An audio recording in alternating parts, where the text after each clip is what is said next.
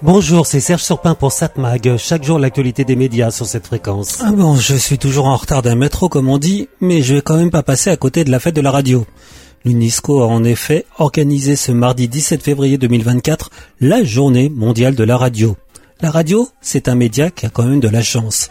Malgré le fait que, évidemment, tous les moyens numériques à notre disposition concurrencent la radio, et pourtant elle est toujours là. Cela dit, je suis presque en train d'enfoncer une porte ouverte. Il est rare qu'une technologie remplace complètement une autre plus récente. Oui, je sais, on prend toujours l'exemple de la diligence, mais on va dire que les autres moyens de locomotion sont plus ou moins les lointains descendants de la diligence, les chevaux en moins, quoique, il y en a dans les moteurs. Toujours en faisant une analogie entre radio et moyens de transport, le train, qui a remplacé la diligence donc, a eu son heure de gloire. C'est entre autres grâce à lui que la France, et une partie du monde d'ailleurs, a pu se développer, le voyage étant une forme de communication. Et justement, s'il est loin le temps où, à la fin des années 30, le réseau ferré comptait plus de 63 000 km de lignes, on est redescendu à 29 000 km. Sans rentrer dans les détails, les fermetures ont essentiellement concerné les dessertes locales et le trafic marchandises. Ils ont été essentiellement remplacés par la voiture. Normal. On n'a plus à attendre le train suivant, on se déplace plus facilement. Et là, je suis en train de me dire, et vous allez dire, que je dérive sur une autre de mes passions, les chemins de fer. Entre parenthèses, c'est toujours très intéressant de suivre toutes les pages internet ou Facebook consacrées aux moyens de transport ferré, que cela soit les lignes fermées ou encore en exploitation et même celles du futur. Alors il est vrai que l'on trouve de quoi suivre ses passions sur les réseaux. Réseaux, je parle des réseaux internet. C'est pas le sujet d'aujourd'hui, mais bon, cela dit, à mon avis, les pages consacrées aux médias et plus particulièrement à la radio sont beaucoup plus nombreuses que celles consacrées aux chemins de fer. Bon, pourquoi je parlais de ça? Ah oui, la voiture, elle n'a pas remplacé le train, comme la télévision n'a pas remplacé ni la radio ni le cinéma. Chacun a redimensionné sa place dans son univers. La radio donc c'est pareil, même si elle est fortement concurrencée par les nouveaux médias numériques, elle reste en forme. Il se dit même qu'aux États-Unis, son audience progresse.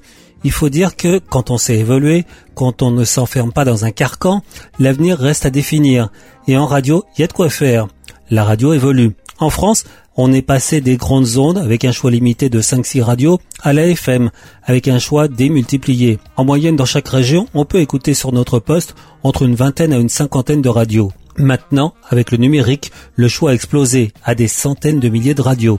En France, la radio d'ailleurs rassemble près de 40 millions d'auditeurs, dont 10 millions sur des stations locales.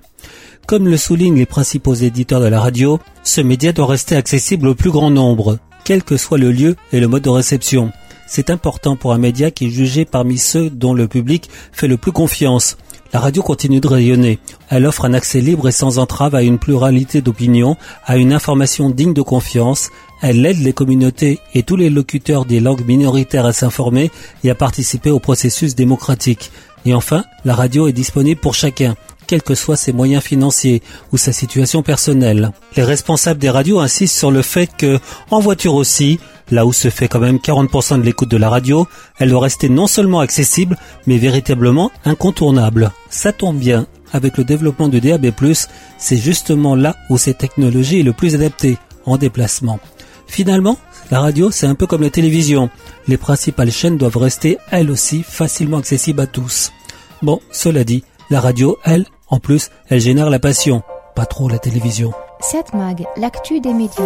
Bon, cela dit, à voir la télévision ce soir sur la TNT vers 21h. Sur TF1, la série dramatique The Resident, ça va pas durer. Sur France 2, une série dramatique. Tout cela, je te le donnerai. France 3, secret d'histoire. Au Danemark, le roi et la reine et le séduisant docteur. France 5, la grande librairie. De quoi faut-il se souvenir et comment? À quelques jours de la panthéonisation de Missak et Méliné Manouchian, grande figure de la résistance sous l'occupation nazie, on parle de mémoire et de transmission. Avec les historiennes Michel Perrault et Annette Vieviorka, avec la survivante de Ravensbrück et Bergen-Belsen Marie Weslik, avec le résistant Robert Birenbaum et avec la romancière Claire Deya. Ça se passe ici, dans la Grande Librairie. La Grande Librairie, en direct mercredi à 21h05 sur France 5 et sur la plateforme France.tv. M6 qui veut être mon associé, c'est un divertissement, évidemment. Mais j'aurais tendance à vous conseiller de regarder ce soir Arte qui propose à 20h55 un film, un drame d'Arnaud Desplechin de 2021. C'est avec, entre autres, Denis Podalides, Léla Seydoux, Emmanuel DeVos, Anouk Grimbert, et d'autres. Dans son bureau londonien, Philippe, un célèbre romancier américain, trouve la matière de son nouveau roman dans ses rencontres adultères avec une femme mariée, une source féconde de réflexions existentielles, sexuelles, politiques ou artistiques. C'est basé sur la vie de l'écrivain Philippe Ross. Je suis surexcitée. Je veux savoir, puis je veux pas savoir. Alors nous y voilà. Je sais rien de toi. Bien sûr, je sais quelques petites choses, à force de lire tes livres, mais À supposer que je meure et qu'un biographe tombe sur ton nom. Qu'est-ce que tu lui dirais il n'a pas écrit un seul de ses livres. Ils ont été écrits par toute une série de maîtresses. Et moi, j'ai écrit les deux derniers. Il est où mon livre Quel livre Le livre dans lequel je suis. Je suis un écouteur. Je suis un audiophile. Un audiophile, mais. Mais quelle connerie prétentieuse. Et je me fous de ce que les gens comprennent ou ne comprennent pas. Ou comprennent trop bien. Ah, dis donc, qu'est-ce qui va se passer quand il va te demander d'où vient ce bleu sur ta cuisse? Non, il l'a déjà fait. Oh. Et alors Bah, j'ai dit la vérité. Je dis toujours la vérité, comme ça on ne se laisse pas piéger par le mensonge. Donc à voir ce soir à 20h55 sur Arte, le film d'Arnaud de Pléchin, Tromperie, ou là vous pouvez aussi le retrouver en replay sur la plateforme arte.tv. 7 Mag, l'actu des médias.